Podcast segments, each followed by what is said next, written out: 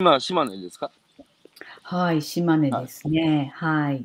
島根のどちらですか？島根の浜田市と言って、あ、浜田市でわかりますよ。港町です。港町ね。うん、もともとここで生まれ育って、あ、ふるさと、はい、帰帰ってきたっていう感じですね。ふるさとですね。はい、ですです。はい、じゃあ改めましておおはようございます。おはようございます。それはどちら歩いてるんですか？えー東京にいました。あ、いました。あ、そう。ん今、岩手の人ってね、過去形にするってね、よく指摘されるんですよ。あそうなんだ、面白い。そう、ん不思議、ね、だって、そうそう、なんで過去形にするのって言われるんですよ。でも、うんうんでもねうん。岩手の人のこれ、あの、あれなんですよ。うん。あの、いましたって言っちゃうんですよ。いるのに。面白い。へえ。えー、改めまして、おはよう。そうそう、方言の一つ。面白い。今日は4月の28日水曜日、えー明日から連休という人もいるみたいですけど、うんうんえー今朝はゲストに、えーねローカルジャーナリストの田中テレビさんをお招きしてお話を伺っていきたいと思います。はいえーテレビさんよろしくお願いします。よろしくお願いします。テレビさんにさ、直接んお会いするのって、なんかのセッションで一緒にトークした以来で、いつぶりだっけ？えっ、とね、あのーうんグロービスの人たちが、なんあかあー、そうだ。東京でね、うん、うん。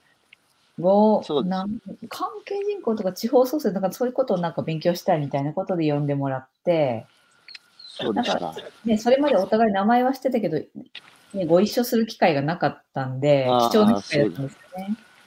あれ、麹町かどっかじゃなかったでしたっけ？あ、そうそうそうそうそう、グロービスのね、建物のとこで。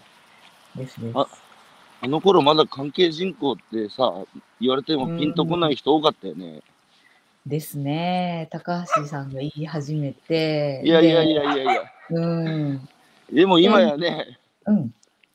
関係人口もね、だいぶ広がりましたけど、テレビさんね、うん、ちょっと僕、あの、今から Facebook でシェアするので、テレビさんをタグ付けしてね、おうおうおう。うんその間ね、1分ぐらいだと思うんですけど、うん。えー田中テレビが何者かっていう自己開示をですね、えーあの最近ね、本も出されたので、まあ、うん田中テレビさんね、関係人口の第一人者ですから、その本の、本の紹介も含めてね、ちょっと、うんあの自己開示をお願いしてもよろしいですか？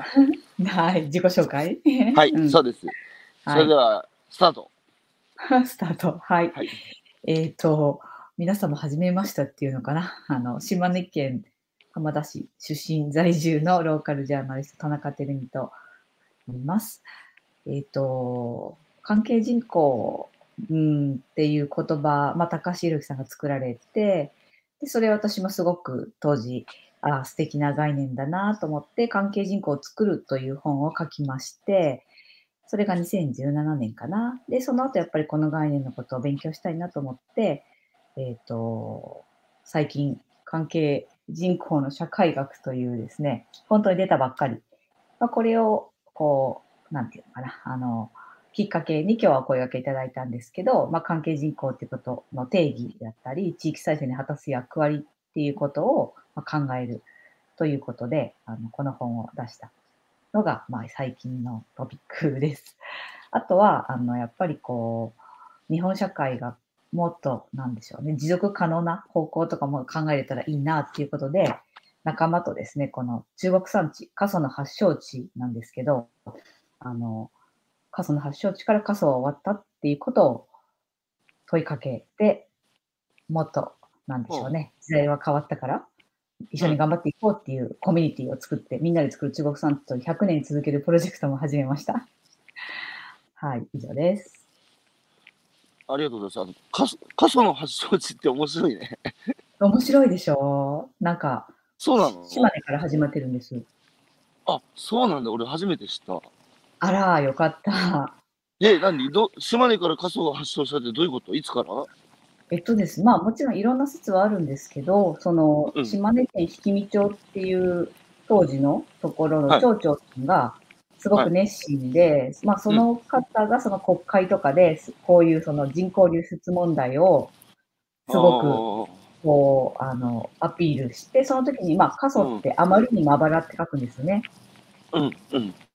こう、すっごい人が流出していく様子を、まあ、その町長が表現したっていう説と、ジャーナリストがうんうん。発見してつけたっていう説と2つあるんですけど、うん。でもどっちみちその、その引見町の現状を見て、あまりにまばらっていう、過疎っていう言葉が生まれたっていうのが大体定説で、うん。大体当時の文献とかでも、過疎といえば島根県、島根県の中でも引見町みたいな、そういう構図はあったって言われてますね。ああ、それいつぐらいの話ですか？1960年代ですね。ああ、もうその頃から始まってんだね。ですね。やっぱりこう、すごく都市部に人が流出していったっていうので、まあ、ただやっぱりあの頃と明確にメカニズム、人口減少はね、進んでますけど、うんまあそのメカニズムっていうのが言われてて、はいうん人が減る、うんで、やっぱり人々の気持ちが、なんていう、意欲がなななくなっていく。住民意識が後退して、また集落がなくなっていくみたいな。うんそういう過疎のメカニズムっていうことが言われてて、うん。うん。でも、今の中国山地とか島根県は確かに人は減るんだけど、まあ新しい人材の流入とか起こってて、で、人も、まあそれを刺激受けて元気になってって、うんまあ、まあ消滅っていうのは一部はあるけど、また違うイノベーションが起こってるみたいなのもあるので、うんなんかそういう昔のとは違うぞっていう、そういう中に一つが関係人口もあるし、なるほど。うん、っていうのをみんなで共有して進んでいこうぜっていうあプロジェクトです。あああれ？ちょっとさ、島根ってさ山陰地方に入る、あ、山陰です。はいはい。鳥取県と一緒に山陰。しかしさ、誰が呼んだんですかね、山陰山の影って。ああ、そうね。そうね。何なんでしょうね、僕山陰ね。うん。山の影ですよ。僕ら、僕ら東、僕僕ら東北って言われてますけど、うんうんどっから見て東の北やって、うん。むしろうんうんうんむしろ岩手県民が東京を西西南って呼んでやろうかと思って。ああ、そこはありますね。中央に対してのやっぱり東北とか、はいかね、そういうのありますよね。しかし今の話でね、うん。あの先日慶応大学の牛島先生っていう人と話したときに、うん。て今社会が日本経済がね日本経済っていうか日本社会がうん。なんか失失われたもはや30年とかって停滞してるじゃないですかうんうんうん。停滞してるっていうのはメインストリームが停滞してるってことだからメインストリームに答えはないとむしろうんそのメインストリームからこぼれたね、うんうん。マイノリマイノリティうん。そこにやっぱり停滞を打破していくヒントがあるってお話されてて、うんうんうん。でその一つが過疎だって言ったんですよその先生へえ。だからそういうねあのーところに行くと相対化できるとうんうんうん。で、やっぱりメインストリームがなぜ停滞してるのかっていうことのヒントをね、そのうんマイノリティ、そこからこぼれたところに、えーで、相対化することで、打破するヒン,、ヒントをつかめるはずだって言ってて、うん。あの、まあ、マイノリティも、あいやいやいやあの、えー障害者もそうだし、うんうんえー LGBT もそうだし、あとね、最近大学生とか見てると女、女子が元気なんですよ。ああ、わかる。うん。でそれも結局、これまでメインストリームってやっぱ男だったんですよね。うんうんうんで、男は引き続きメインストリームにあのしがみついてるので、で、女性はね、やっぱり身軽でね、あの、いい悪いはっきりしてて、で行動的なのはやっぱり逆にね、メインストリームの縛りがないからだって牛島先生言ってて、うん。いやー、うんなるほどなと思いましたよ。うんうんうん。いや、ほんとすごいわかるというか、その、まあ、うん。私たちみたいな仮想地域に住んでると、うん。あ当たり前のやり方やっても、うん。なんか、カツが開けないし、はいはい。はい逆境だからこそ、イノベーションが生まれるっていうか、うんうんあの、東京の起業家の方が、あの、うん。島根に、こう、視察に来て、おじいちゃんとかに、いや、うん。この素晴らしいイノベーションどうやって生んだんですかって聞くんですよね。うん。で、おじいちゃんは、いや、ないから作っただけだけど、みたいな。いや、必要性、必要に応じてやってるんですよね。そう、だからもううん。なないし、リソースもないし、まあ、だからこそ工夫するっていうか、私うん。そういう意味ですっごいやっぱ面白いなと。なるほど。今最高に中国産地とか過疎とか島根とか面白くなってるなと思って、毎日ワクワクしながら生きてますね。いや、だから生活そのものに、あの、なんか課題があると、ね、気持ち悪いからそれ解決しようっていうのが当事者当事者じゃないですか。そうそうそう。でも今、都会って課題ロスって言われてるんですけど、その、そのな、なんか過疎をなんとかしなきゃいけないとかって言ってる人の少なからずが大企業の人だったりするんですよね。うんうんうん。いや、そこにまずね、行って、本当にそれを課題だと当事者が認識してるのか聞いてみろよって話で、うん。で、クリエイティビティとかイノベーションって、うん。スタートはやっぱり目の前に例えば困ってる人いてね、うんうんうん。で、膝を突き合わせて話聞いてさ、うんなんとかこのじいちゃん、笑顔にしてあげたいなっていうのが、やっぱスタートなんですよね、クリエイティブイノそベーションの。ね、わかります。結果、その人が笑顔になると、うんクリエイティビティとイノベーションが実現されたって話で、うんうんうんうん。それやっぱり心の声で聞くっていうか、今、みんな頭の声でさ、聞いてると、なんかやっぱ机上の空論になっちゃいますよね。まあね、わかんなくもないですけどね、まあ、だそういう意味で、その地方が今、私は面白くなってるなって思うし、まあうん。若い人たちもそこにき、まあ、気づくっていうか、そう思ってる人たちが増えてるなっていう、うん。こう励まされてる感じありますね。若い人も、まだね、メインストリームじゃないけど、うん、僕、僕の時代に比べると、やっぱ明らかに、うん、その、地方に目向ける学生はやっぱ増えてる肌感覚がありますよね。いやー、私もすごい感じますね、本当。やっぱさ、その、生存に必要な条件がほぼ満たされたこの社会に生まれ落ちてるから彼ら、うん、なんか、ね、本当透き通った透明な眼差しで何が大事で何がうん大事じゃないかっていうのをこう見てる感じしますよね。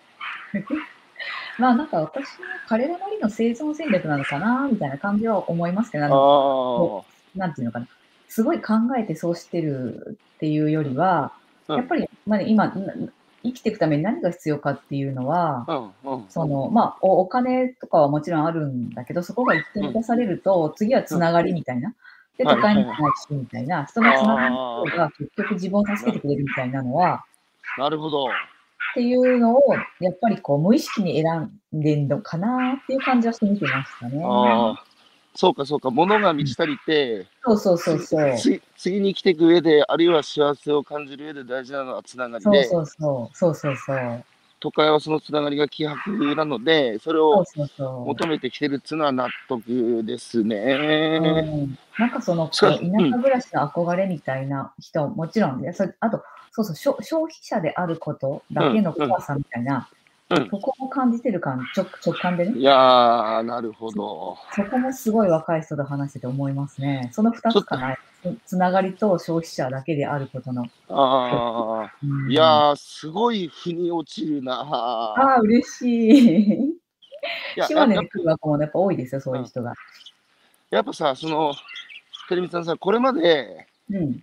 あの、その消費社会って、あの、えー生活してないっつうか、仕事で稼いだ金で生活買ってきたんですよね。うんでそれで、物がない時代は合理的だと思うんですよ。だけど、これだけ物溢れてさ、うんうんそうすると、なんつうかみんな、生活、その、なんだろう、消費する切な的な喜びも悪くないんだけど、うんうん一方で、自らが生産するうん根源的な喜びって質が全然違うんですよね。そう、わかる。だからみんなその、皆さんっていうかお多くの人がうん。お、まだまだ多くないかもしれないけど、やっぱり生産に近づきたがってますよね。そう、それはすごくある。この田舎は、まあ私もそうだけど、ないないものを作ろうっていうのは、まあ、うん、あ、しょうがないっていうか、いいとか悪いとかじゃなくて、そういうもんだし、うんなんかそこで結果的に作る側に回ってるっていうことはあって、その喜びとか豊かさみたいなのはめっちゃありますよね。うん。ところでさ、ローカルジャーナリストって、うん。さん自分で考えて自分で言い出した？あそうそうそう、自分で考えて、だから最初はまだ日本で一人だったんです。いや、それも素敵だなと思って、うん。そのなんか自分でね、あの今の世の中にある肩書きに収まらないっていう人が、うんうん、自分でさ、自分に世界で一つだけの肩書きつけてる人、たまに出会うんですけど、うんうんうんてるみさんも完全にそういうタイプで、うんででもね、それは、だって確かに、だから今の社会停滞してるってことは、うん。今の社会にある概念の外に出なきゃいけないんですよね。ああ、わかる、それも。うんだから、ローカルジャーナリストってすげえいいなと思ったんですけど、そのうん自分自分でね、ローカルジャーナリストってうんうん。考えついて、うんなぜそれを名乗ったか、ちょっと教えてもらっていいですか？はい、そうですね。えっと、もう7年前かな。もともと山陰中央新報っていう島根県の新聞社に勤めてたんです。うん。で、新聞社やってて、うん。で、楽しくやってたんですけど、東京支社に赴任することがあって、おお、その時に東京に来てみたら、うん、なんかし島根っていう単語とか聞くことがなくて、あ、なんか、東京にいると島根ってないも同然なんだな、みたいな。まだその地方創生とかの前だったし、うんまあ、東京の人がいいたくし地方に興味がないっていうか、なんかそのうん存在すら知らない。うんなんかこう私たちみたいに地方で生まれ育つと、東京とか都市っていうものと地方があるって知ってるじゃないですか。はい、はい、で、自分で、えまあ、選ぶ人もいるし、まあ、流れていく人もいるし、いろいろですけど、でも二つの世界が見えてますよね。うん、見えてる。だけど東京の人とか都会の人って逆に地方が見えてないから、一つの世界しか見えてないんですよね。ああ、そうそこか。そこにびっくりして、うん、で、それなんでだろうって思ったら、やっぱりメディアの構造が、私も地方紙にいて、うんいいニュースは頑張って作ってるつもりだったけど、うん結局地域の中にしか届けてない。うん。誰もやっぱり東京とか全国に向けて、うん。まあ、ニュースを発信してないんだなって思って、うん。だから情報も来ないし、情報がないものは選択肢に入らないし、興味もないし、みたいな。そうかと思って、じゃあやっぱうん。りその地方とかから、その東京とか全国に向けた、まうん、あニュースの発信っていうことをだ誰かがやらないと、まあ、うん。この行動は変わんないんだなと思って、うん、で、まあ、帰、島根帰ったんですけど、や辞めて独立して、新聞社じゃなくて、まあ、当時はなんか外に向けては発信するっていうニュースを。はいはい。っていうことを考えて独立したんですけど、うん。多くの人が、あら、東京出るんだ、頑張ってねって言われたんですよ。うん。で、で、なんか文春法とか書いてるでしょみたいな。あ、なんか、全然そうじゃなくて、私は島根に変わらずいて、島根のことを、地域のことを書いていくんだって言っても全然分かってもらえなくて、で、あれなんでだろうと思って調べたら、やっぱフリーランスのジャーナリストってみんな東京にいるんですよ。へえ、面白いな。で、やっぱりこう、うんいや、そその役割もあるから否定するんじゃないんですけど、地域のことを書くときは、通ってきてうん書くわけなんですよね。うんうん。その地域に、東京からやってきて。で、はい、本当住ん住んでないんだよね。うんそうそうそう。で、別にあそそ、それは、だからこそ書けることがあるからいいんですけど、あまりにも逆に、その住んでるからこそ、暮らしてるからこそか書けることがあるみたいな、はいはい。そういう世界がないんだなと思って、うんで私が一発でやっぱ地域で生きていくっていうことが分かる名前作んないと、うん。いつまでもジャーナリストですって言ってても、あら、東京であの活躍しておられるのねみたいになるんだなと思って、これはいかんと思って、なるほど。で、島根のことやるから、島根ジャーナリストって思ったんですけど、うん。まあ、だダッサって思って、なんか島根がダサいのか、ジャーナリストがダサいのか、これはいかんと思って、地方ジャーナリストもダサいしうん、地域ジャーナリストもいまいちだし、みたいな感じでた単語を探して、うんで、ローカルにたどり着いて、まあ、今までのよりはいいかなと思って言い出したいら、や、みんな、全然いい。全然いい。全然いい。ね、言ってくれるそうかようになって、うん。で、いやあ、、よかったと思って、うん。いやいや、ややっぱり今のその停滞する社会のあの問題を鋭くやっぱ指摘してますよね。その 今の今の話はね。しかしさ、あの地方紙さ、うん。地方紙ってずらーっと並べるとさ、うん。一面に載ってる記事って全部なんか全国ニュースで同じみたいな。そあれ気持ち悪いっすよね。う、うん、うん。なんかもっと、まあ、そう新聞社って色はありますけどね、地域のことのニュースの方がみんなに、ね、読者には本当は大きいのになと思ったりする。うん。うん。あ、の、プロのカメラマンがね、うん、あの、東北食べる寿司作ってる時に、一緒に東北に行ってたんですけど、うん、うん。やっぱね、住まないと撮れないけ写真あるって言ったんですよ。ああ、そうなんだ。面白い。で、やっぱりその、たまに行ってさ、うん、あのー、2泊3日とか滞在して撮る写真でうんうん天候にも左右されるし、うん、うん、だだけど、ずーっと定点観測して暮らしてるからこうんうんうんそ奇跡の一枚って撮れるんだって話してたんですよね。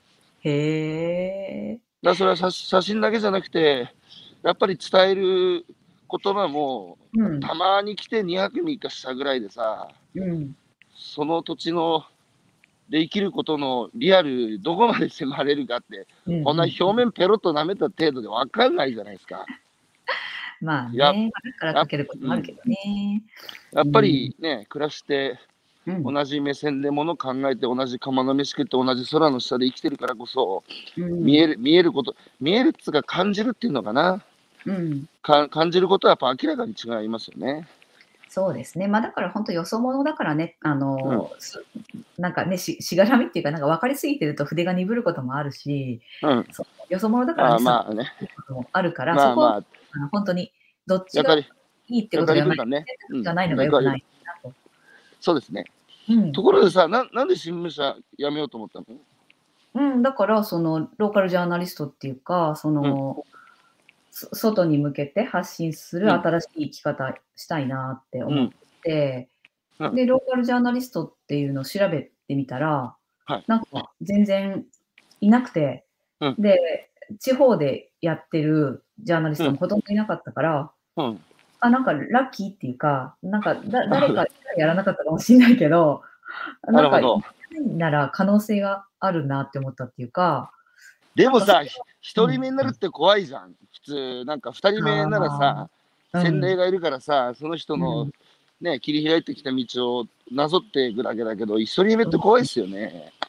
ああ、なんかどうだろうむ。昔から島でないものが多くて、ないなら作ろうと思ってやってきたし、すげえ発想だ。しかしさ、しかしさ、うん島根と岩手って、あの、うんまあまさに過疎先進権じゃないですか。そうそう、先進権。うん。秋田、岩手なんつうのも、うんね、やっぱり全国最速でか過疎高齢住んでるけど、島根、鳥取もそうだよね。ですね。過疎同盟だな、そしたら。そうですよ、そうです。だから最高に面白いことができると思ってる。テレビさんはさ、すごいポジティブシンキングですけど、うんうんうん。もともとなんで新聞記者になろうと思ったの？うんとですね、うん昔、仏像を研究してたんですよ。仏像？そうそ仏像う。仏像ってわかります？仏像。わかりますよ、仏像ぐらい。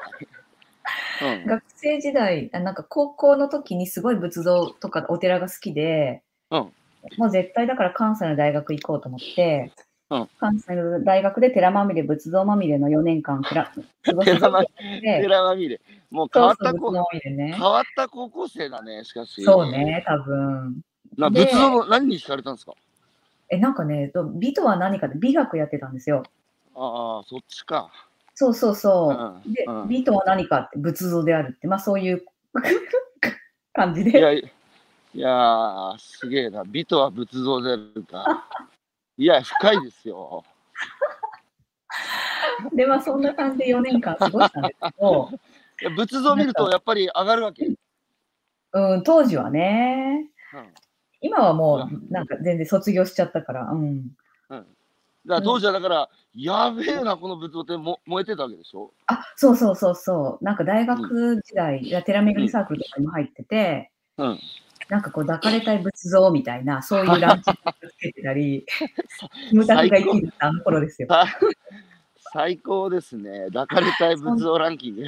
そう、そんなのを話す大学生活です。笑えるわ。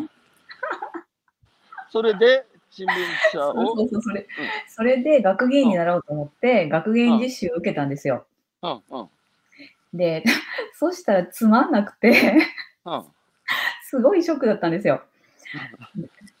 なんかこう自分が好きだったものを追いかけて職業にしようと思って、一うん日学芸員実習やって終わった時の感想が、うん。あーつまんねって思って、なんで？そんなつまんなかったの？うん。やっぱりこう、そうね。な、なかなか受け入れられなかったけど、やっぱ自分に嘘がつけなくて、うん。で、やっぱつまらなかったことは受け入れて、なんでつまんないかっていうことを考えたら、うん。まあ、人とやっぱ喋らなかったんですよね。はいはいはい。なんかこう、美しいものの包み方とか、掛け軸のかけ方とかやるから、ああ、ああ、なんか私、物とは生きられないなって強烈に思ったんですよ。なるほど。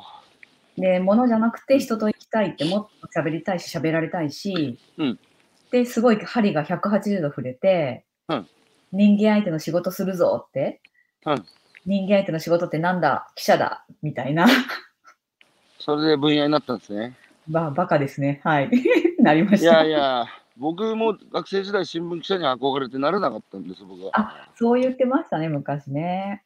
ま、マジでエントリーシート100回以上書いたから、俺。うーん。全滅全滅。め面接落ちたんですか？僕？うん。僕ね、単純で、あの、うん。なん、なんつうか、やっぱ正義感強かったんですよ。正義感つうか、うんうん。なんだろうな。やっぱね、姉貴が、あの、知的障害者で、うん。で、やっぱり当時田舎で知的障害者を育てるって大変なことだったんですよね。で、お袋が一番苦労しましたけど、うんうん。やっぱきょ兄弟の僕もやっぱり、その、なんつうか、やっぱ差別、偏見っていうのが普通にはびこってた時代ですから、やっぱその目にさらされて僕も間接的に生きたんですよね。うんうんう。うんん。で、だってさ、銭湯に母親と姉貴とると言ったらなんか出てくんですよ、銭湯から人が。うんうんうん。なんか病気うつるみたいな感じで。うんうん、で、な、何にも悪くねえじゃんって、だって生まれつきそういう障害たまたま持って生きてきたのになんでそんなね、犯罪者見るかのような目でね、うん、その、なんか理不尽だなってすげえ強烈にやっぱガキの頃思ったんですよね。なるほど。いや、なのでね、理不尽なことがやっぱり嫌いだって勝負になったのはやっぱそういう生育環境なんですよ。なるほど。でなるほどで、たまたま大学の時にあの、大統領の陰謀っていう映画を見てですね、うんうんうん、それはあの、ニクソン大統領がウォーターゲート事件で、うん、司法立法行政みんなグルだった時に、ワシントン・ポストの新人記者2人がね、調査報道で、それを暴き大統領辞任に追い込んだっていう映画だったんですよ。うんうんそれにしびれて、うん。うんやべえなっつって、あの、もう新聞記者しかもう頭になかったですね。ペンの力で、そういう世の中の理不尽を正していくっていう志を、星雲の志を持ってたんだけど、うん実現、実現できませんでした。なんで落ちたんですかね今考えたら不思議じゃない？いや、あの、今はわかるんですよ。うん。それは、だって俺みたいなやつ、会社に応募してきたら俺も落とすのもめんどくせえから。だってさ、社会、社会の側はさ、多様でね、創造的な、創造性あふれる個性的な人材をって言ってるけど、うん。それ建前で本音でそんな人材求めていくかっつう、うん。めんどくさいじゃん、そんなやつだって会社に入ってきたら。言うこと聞かないんだよ。まあまあ、俺の話いいとして、それで新聞社に入ってやっぱ楽しかった、最初は。すごい楽しかったですね。ああ、一番最初に書いた記事覚えてる？うん、覚えてるし、今でも撮ってるし、何、何、うん何書いたの？何書いたの？え、でも最初はなんか行ってこいって言われて、書くだけだかうんら書道展みたいなやつですよ、地域の。おうおうでもそれがさ、新聞に載った時嬉しかったでしょ？もう本当嬉しかったですね。おうなんか本当今でも撮ってあるもん？いいそのどんな分野を取材ししました？うーんと結構ね、もう全部幅広くさせてもらったかな。警察担当ももちろんやったし、おうなんかあの行政とか教育、医療、農業、うん、なんか何でも、あとさ政治、島根はこう政治王国なので、おう。竹下うん竹下王国。そうそうそう。う、ん。だから政治もすごい面白かったですね、やりましあた。うん、いい一番印象に残ってる記事、取材なんですか？一番印象に残ってる記事は、ううんんとね、89歳のおじいちゃんが、はい。88歳からうん。絵を始めて、うん。絵を描くようになって、しかも右手が動かないから、うん。こう、右手を固定して、はい。紙を動かすあ紙を動かす。紙を動かして描くんですよ、絵を。おもし、面白いな。でしょで、水彩画で、うん。で、すごい綺麗な、ね、絵の具の絵なんです。うんで、それをこう福祉施設の、もうなんか、なんていうんですよ、よくある、なんか、なんとか施設長に頼まれたからお願いちょっと行ってきてよみたいな、そういうこと、うんちょっと頼まれ原稿だったんですけど、うんすごい感動しちゃって、おじいちゃん家まで押しかけて、うんあの、そういうこう何事も始めるのに遅すぎることはないし、うん。なんか工夫はできるみたいな、なんかそういう結構大きな原稿に変えて、普通だとね、うん。ちっちゃいこんな展覧会ありましたみたいな、原稿になるのをおじいちゃんの生き様みたいな感じで、大きく書いて、そのおじいちゃんとは亡くなるまで年賀状も交換してたし、なんか生きる、面白いなぁみたいな感じで、そのおじいちゃんで、け奥さんはどうし、もういなかあった？いた？もう、うん、一人暮らししとられた。いやー、すんげえいい話なんだけど、それ。うん、そうなの。だからあれね、すごく今でも忘れられないな。なんか、人生、生きるってなんだって、うん。なんかそのじいちゃんの、うんそのさい、ね、晩年の生き様が物語ってんね。そうなの。だからまあもちろんね、いろいろ、もっといろいろあるんだけど、でも最初にこうなんか書き方によって記事は変わるし、あそあ。のなんかふメメッセージが伝えられるみたいなことに気づいた。単にね、本当天来感がありましたって記事じゃなくて、やっぱそうやって人の思いとか生き様を載せるんだって気づいた最初の記事だから、ああしやっぱこうね、逆境だからこそ工夫するみたいなとこがやっぱ好き。逆境、逆境、今日2回目ですけど、逆境って言葉好きうん大好きですね。好き。逆逆境って聞くと、あの歌をすぐ頭をかけるんだ。逆境にくじけるなと今、自分に聞かせて、なんだっけ、これ。あ、何？ B'z だ、 B'z。まあいいや。えあの、すごいね、右手動かないんだったら、紙の方動かせっていう、その発想がすごいよーね。すごいイノベーションだよね。あいや、超イノベーションですよ。そしかし、それでさ、あの、島根の県、あの、その山陰中、えー山陰新聞、う。うんうん。山陰中央新報。うん。それは島根が舞台ですか？うん、島根と、一応鳥取も出してるけど、まあ鳥取もまた鳥取であるから、やっぱ島根メイン。なるほど。うん。島根で、その生まれ育ったその浜田市っていうのは、浜田市のどういうところでテレミさん生まれ育ったの、うんと、病院があったり、高校があったりっていう市街地で生まれ育ちましたね。一応市街地なんですね。うん、あだけど、やっぱりうんおばあちゃん家がそのもうちょっとあの三股温泉っていういい温泉があるエリアの近くにあって、はい。まあ、そこでやっぱりこうほぼ夏休みは生まれそなんかそうん。預けてもらって育って、上に狩りやって、しいたけ取って、かき取って、でそこはすごい好きで思い出深くて、今リノベーションしてますね、やっぱりそこ。そうか、じゃあガキの頃、ね、虫、あの、網持って、えーうん。野山を駆け巡ってたわけですね。そうですね、きあのいいい稲の切り株の間を走ってました。野球やったりしてました。しかしさ、しかしさ、その、うん都会への憧れってなかった？あったあった、すごいあった。うん。で、まあ、うん関西、関西出てって何、どこ行った？京都行ったの？大阪？えっとね、大阪大学。ああ、で、まあ、ある種都会ですよ。とあある種じゃねえ、全然都会じゃないですか。うん。で、どうでした？その田舎から出てって、大阪って都会でう。ん最初は楽しかった？うん、っていうかね、えっと、その、そうそう、ローカルジャーナリストの伏線がもう一個あって、うん。やっぱ大阪に染まってたから、うんうん、なんかその、やっぱ帰りたくなかったんですよね。田舎にね。そう。で、うんそれこそ私も高橋さんみたいに何十社も受けて、大手マスコミは全部落ちてたんです。うん、うん、うん。で、まあそれはなんか仏像、古文書は読めたけど、日本の首相とかやっぱ知らなかったし、当時。そう落ちるわって全部一時試験で落ちたんですとって、本当面白いな、テレビさんで。で、なんかににわかでね、やっぱり記者になろうと思ったから全部落ちて、でも地元の新聞社はなんかこう地元の地名書けみたいな、そういう試験だったから、それを書けるぞみたいな感じではい。書いて通ったんですよ。うんだから超都落ちって思って帰ったんです。わかる、その感覚。わかるもう本うん当あの、大阪のアパート引き引き払う時の、うんなんかすごい嫌な感じ、今でも覚えてる。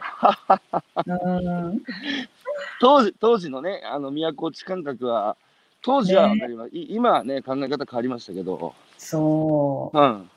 う。で、そうやって、だから都落ちって思って帰ってきたから、もうこ、はいここは私のいる場所じゃないっていう、こう、うん。すごい生意気な新入社員で、はいはいはいはい。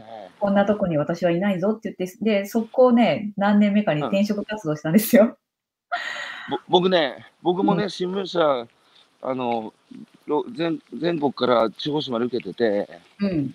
ほんで僕もね、あの、確か地元の岩手日報って最終面談まで行ってね、うんうんうん。で、もし受かっても、あの、仮面新聞記者で、えー、岩手日報で働きながら、うん、全国紙受けようと思ってたもん。うんうんうん、一緒一緒。だから、一緒やね、宮古市。そう。で、受けて、うん。で、まあ一応合格みたいになったんですよ。はいはい。で、その時にまた布団の中に入って、嬉しい、うん嬉しいなと思って、うん。これから私の人生どうなるのかなって思って妄想したんですよ。うん。で、そしたらまた例えば岩手行ったりとか、高知行ったりとか、全国紙だからするわけじゃないですか。はいはいはいはい。で、それを妄想した時に、あれって、私それ楽しいのって初めて思ったんですよ。うんうんうん。で、もちろん、その岩手の人のために記事書いたりできるけど、できるけど、できるけど、うんやっぱり今みたいに、なんか本当にこの地域良くなってほしいと思って、やっぱ嫌なことも書くじゃないですか、ジャーナリストって。はいでしんどいんですよ、やっぱ書くの。うんうん。まあ、だけど、やっぱりその、それでもここに住む人が少しの幸せになってほしいとか、うん思って一生懸命書くわけですよ。うんうん。私、よそ者として他の土地でここまで思い持って書けないなって初めて気づいて、うんで、でも私なんでそんな大手市行きたい、全国市行きたいって思ってたんだろうって思った時に、うんこう、やっぱ、所詮看板ブランド、人の物差しだなと思ったんですよ。うんうん。けど、私の幸せはここにあって、うんその自分の物差しで測ったら私はここが幸せなんだから、うんなんかそうやってもおじいちゃんとかおばあちゃんとか大切な仲間がいっぱいいて、うんうそん。の人たちと一緒に働ける、その人たちを思って働けるって実はすげえ幸せなんじゃないかって思って、なるほど。やっぱりもうこれからは他人の物差しではなくて、自分の物差しで生きようって思いましたね。すげえ強えな。しかし、その、やっぱね、拡大成長神話うん。の中で生まれ育ってきたんですよね、僕、僕ら。うんうんうんうん。で、やっぱ大きいことはいいことだ。うんうんうん。で、増えることもいいことだ。うんうんうん。で、そうすると全国紙ってね、購読者も多いし、そうそうそうそう。でかいね、日本の政治を動かしてるのは永田町だみたいな、うんそうすると、うん永田町でバンキシャやってさ、良い幸せそうがしてさやっぱ憧れたんですよね。憧れた、憧れましたね。憧れまだけ。ど、だけど僕もね、拡大成長って、それ、それだけでいいんだっけっていう、その、うんね、だって昨日より今日、今日より明日、あ増え続けなきゃいけないって、うん。やっぱり自然の摂理に反してんですよね。真真羅万象の原理原則からやっぱ、その、うんうん。ずずれてる。うん、で、その典型例が、そのお金っていうのは、ね、どんどん価値が上がっていくって、やっぱ真羅万象に反してんですよ。で、そう考えるとね、拡大成長も別に否定しませんけど、うん。それが全ての、こう、なんだ、うん、あの、価値になっちゃうと、うん。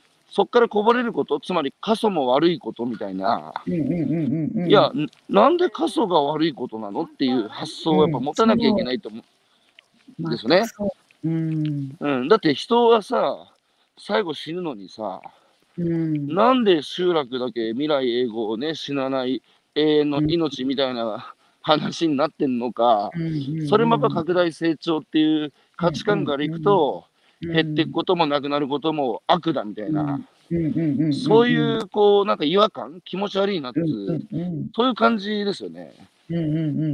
わん。かります。さて、さて、ちょっともう40分になっちゃったんですが、うん。あの、てるみさんね、やっぱり、ね、関係人口っていう、その、はい。まあ、あの、本をね、2冊目、えーうん。発売が、つい最近ですよ、25日発売？最近25日、うん。社会学、僕も買って読みますからね。ありがとうございます。はい。そのちょっと、どんな本、今回ね、2冊目、関係人口、あの1冊目と違って、今回はどういう本なんですか、はい、えっと、1冊目の関係人口を作るって2017年に書いたんですけど、はい。それは、えっと、やっぱり高橋ひ、ほん本当そうなんですよ。私、友達がこの本面白いからうん読んで高橋さんの、うあの、お年と血をかけ混ぜる？マジで嬉しい。そうですよ。うんそれでうん読んで、関係人口って知って、うん。これすごいイノベーションみたいな、うん。すんごい感動して。で、やっぱりこう、もっと勉強したいなと思って、社会人の大学院に進みつつ、うん。あの本、やっぱり関係人口で当時全然わかんなかったじゃないですか。わかんない。誰も知らなかった。そう。だからやっぱりこう、で、高橋宏樹さんの本も、すごい面白かったけど、関係人口っていうタイトルにはなってないじゃないですか。うん。うん。うん。だから、関係人口っていうタイトルにして、やっぱりこう、もうちょっと世に送り出したいなってはい。思っはい。たはい。はい。のがあっうて、ん。で、うんだから、あんまり自分でもわかんないまま書いたんですよね、結局。うん。うん。うん。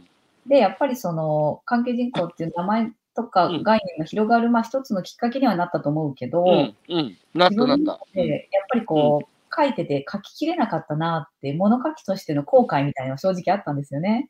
なるほど。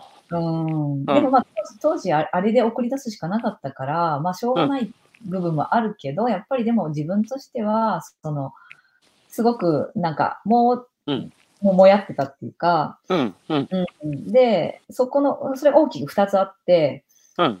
それがやっぱ関係人口の厳密な定義ですよね。一体何だっていうとこはい。ろが、はい。やっぱり、うん、分からなかったのと、うん。もうひもう一つが、その、じゃあ一体地域にどんなバリューが出せるのかっていうこと、うん。うん。この二つがやっぱり当時、曖昧に書いてるんですよ。はい。はい。はい。はい。はで、い。だからこれはやっぱりもうちょっとちゃんと勉強して、自分なりに答えを出したいなと思って、うん。うん。大学院の博士後期課程に進んで、うん。博士論文で、うんまあ、関係人口の概念定義と、うん。の役割っていうことを勉強して書いたんです、うん博士論文を。へえ、そうなんですね。という流れです。うん。その、関係人口、ちょっと読みますけど、うん。ちょっとあの頭出しで、はい。関係人口の定義は、結局、うん定義と、あとその、地域に生み出す価値、うんうん。それがあやふやだったけど、2冊目での、うんこう、執筆を通じて、割とクリアになった。クリうん、そうしないとね、博士論文にならないから、はっきり、かはっきり、うんうん定義して、ちょっとその定義、定義知りたい。関係あ一言で言えないだろうけど、関係人口って何ですか？うん、厳密な定義、これどういう、うんこういうのを読んでもらっまあでもなんか、まあせっかくだし言うか。はい。はい。とね、厳密に定義したんですけど、70ページ、学術的にね、うんえっと、特定の地域に継続的に関心を持ち、うんか関わるよそ者うんっていう定義にしたんです。特定の地域に継続的に関わるよそ者。ん関心を持ち、関わるよそああ、者。関心を持ち。いやー、はい、あの、ドンピシャです。僕も、僕のイメージしてることとあったので安心しました。嬉しい。で、ち地域にもたらす価値っていうか、インパクトは何なの？うんうん。なんかね、えっと、もともとよそ者効果っていうちゃんと偉い先生が学術的によそ者にどんな効果があるのかって言ってて、うん、うん。それもすごい結構納得のこ、なんか羅列されてて、はい。例えば、地あの、誇りを育てる、寛容するとか、うん、うん、その、知識、新しい知識を移転するとか、うん再発見するとか、まあ、うんしがらみのない立場から問題解決するとか、なんか、はい。素晴らしい、あるんです先行研究が。で、うんここを踏まえて、その、検証して、うん。それは確かに発揮されている効果、人の効果あるよねっていうことと、うん。でも私が新たに最後自分で加えたのが、うん。その地域の人たちを主体的にするっていうか、やっぱりこ地域を作るんじゃなくて、結局地域作っていく地域の人だと思うんですよ。で、でもそれをいきなりずっと傷ついてきた、ね、人が減って、なんか不便で、こんなとこって言われてきて、傷ついてきた地域住民にもう一回頑張れってきついと思ってて、うん、うん、だけど関係人口みたいなよそ者が関わることで、うんやっぱりなんかが頑張ろうっていうか、もう一回 みたいなことを、そういう主体的地域を作るのは自分。だから、お俺たちがやるんだ、私たちがやるんだっていう、そういう意識を醸成するみたいなことが最大なるほど。って書いたんです。なるほど。いや、それは素晴らしいですね。いや、本当そうだ。よそから来てるやつがこんなにやってんのに、俺らだど何してんだそうそうそうそ俺らもやんね、それね、俺、俺29で稲川に帰ったんですよね。で、うん議員目指して、う。うんうんうん。で、選挙やることになってね、うんうん、で、あの選挙区が自分の花巻市と、あと隣の東和町っていうところだったんですよ、うん選挙区が。うんうん。で、花巻は知り合いだらけだけど、東和町って何のコネもなくて、うん。で、僕がやったのは、あの東和町に、大晦日にあの裸参りで、うん。えー、さらし巻いてさ、うん、で、雪の中、まず、えー、川に飛び込んで、そこから、あー丸裸で、えーあそこはなんだっけな、まあ、お参りするんですよ。うんうんで、もうね、東和町の若者はもうやってなかったんですよ、それ。うん。やめちゃってみんな。うん。で、うん隣町の花巻から俺が若者で行ってさ、うん、で、地元の年寄りたちもどっから来たって言うから、花巻から来たって言ったらみんな、うんなんだ、花巻からわざわざ来てこんなことすんのかっつって、それをね、2、3年続けてたら、うん。やっぱね、東和町の地元の若者が出始めたんですよ。ああ、うんうんうん。多分ね、言われたんですよ。お前、はおめえ自分の地元の祭りを、隣の町から来た若いやつやってんのに何やってんだって多分ね、多分葉っぱかけられて、そういうか、うんうんそういう感じですよね。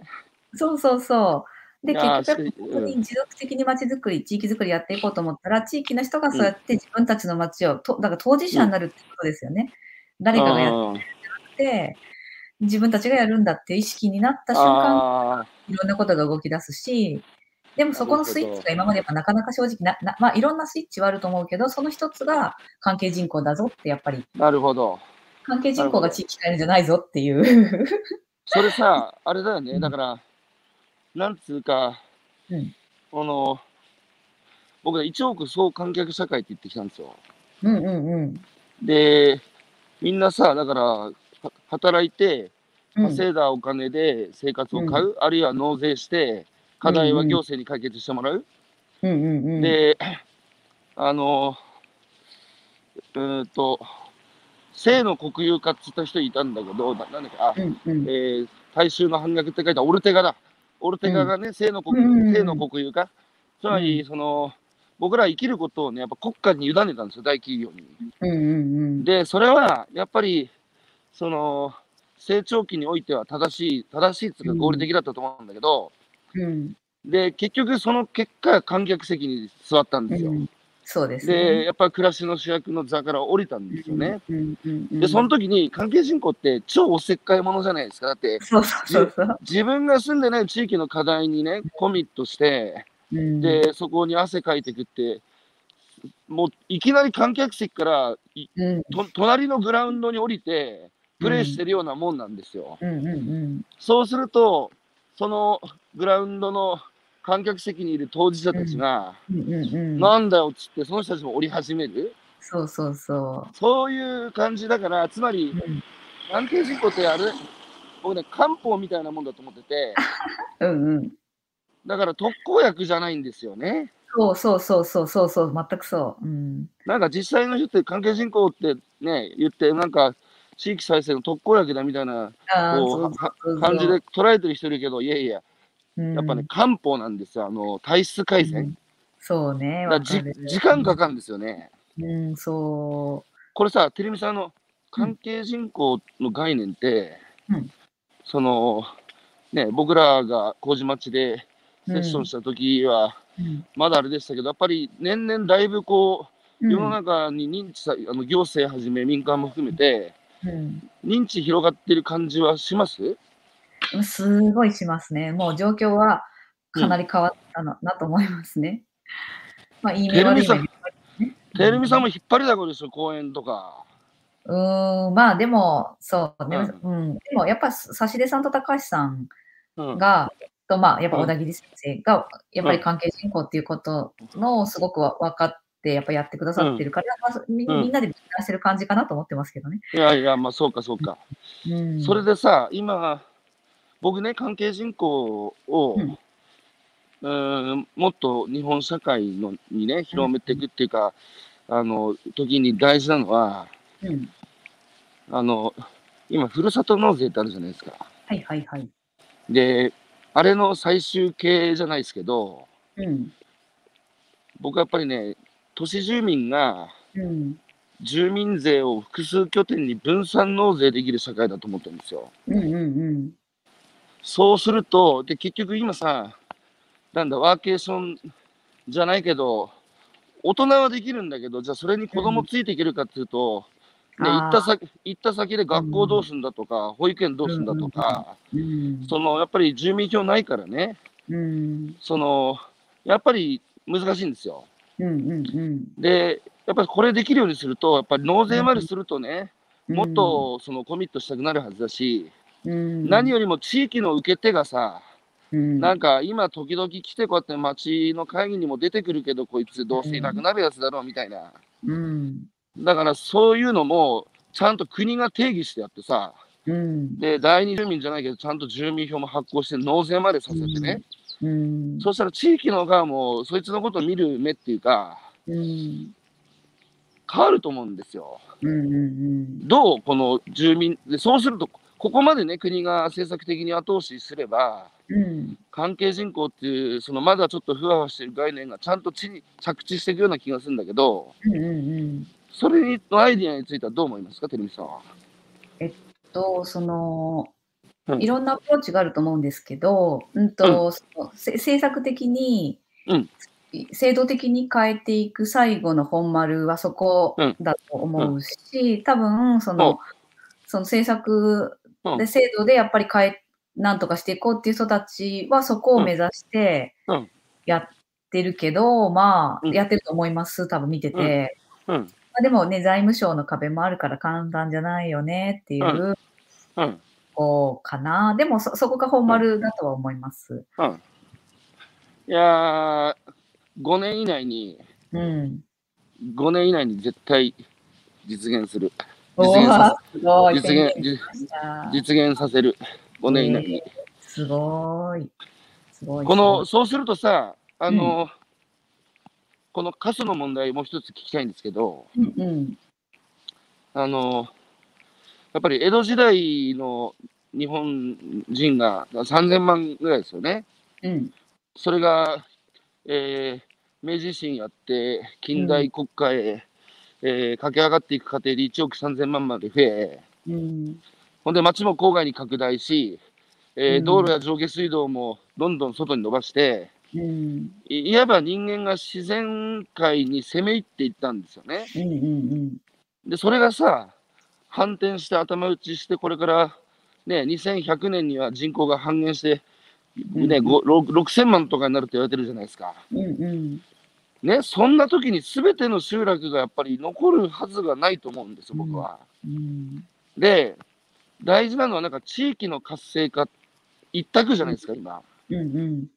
その、だから選択肢がないのが僕ちょっと困困るなと思ってて、うん。地域の活性化一択だと、そうじゃない道を歩む人たちが最後ね、うん。悲惨な終わり方するじゃないですか。だって、うん。ね、悪いことをして集落を閉じるみたいなね、こそこそ。そんなお、そんな思いをさせて終わらせたくないんですよ。うん。だから、僕はその仮に閉じるところがあった時に大事なのは、うん。ちゃんと見とるっていうことで。記録し、記憶する。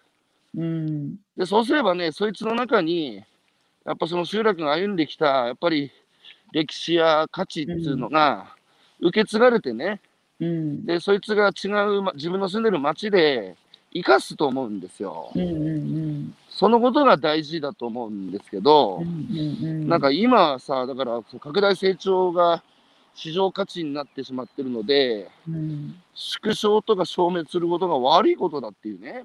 うん。だから、僕はその活性化っていう選択肢と、さこう、ちゃんと収めていくっていう選択肢と、その間にグラデーションもあって、うん。うん。いろいろあっていいんじゃないかなと思うんですけど、うん。うん。それどう思います？それも全くもってこれで書いてて、この帯がですね、うん。人、住む人が減ったら地域は再生できないのかっていう帯になってて。で、その、うん3地域取り上げてるんです。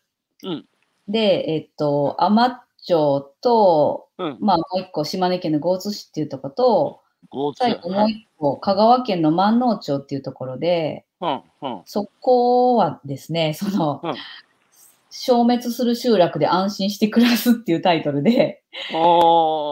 私の本当、まあ、関係人口の定義とかがしたかったんですけど、でも、うん持ってる問題意識は本当に今高橋さんがおっしゃってくださったのと一緒で、うん。その島根みたいなところに行って過疎にいると一生再生できないっていうか活性化できないってはいはい。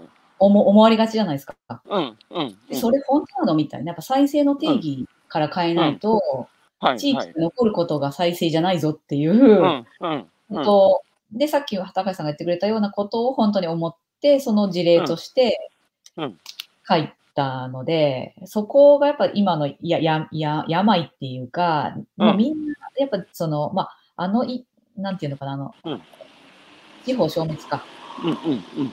なんかそのね、おかげでうん。みんな人口問題とかが、まあうん。焦点化されたのは意味はあったけど、やっぱりその結果、あまりにもうん。地域の維持っていうことしかゴールになくて、うんで本当おっしゃったみたいな人口が減る中で、地うん人口地域が残んないし、じゃあその人たちは失敗なのかって、私はそんな社会は嫌だなって思ったし、うん。うん。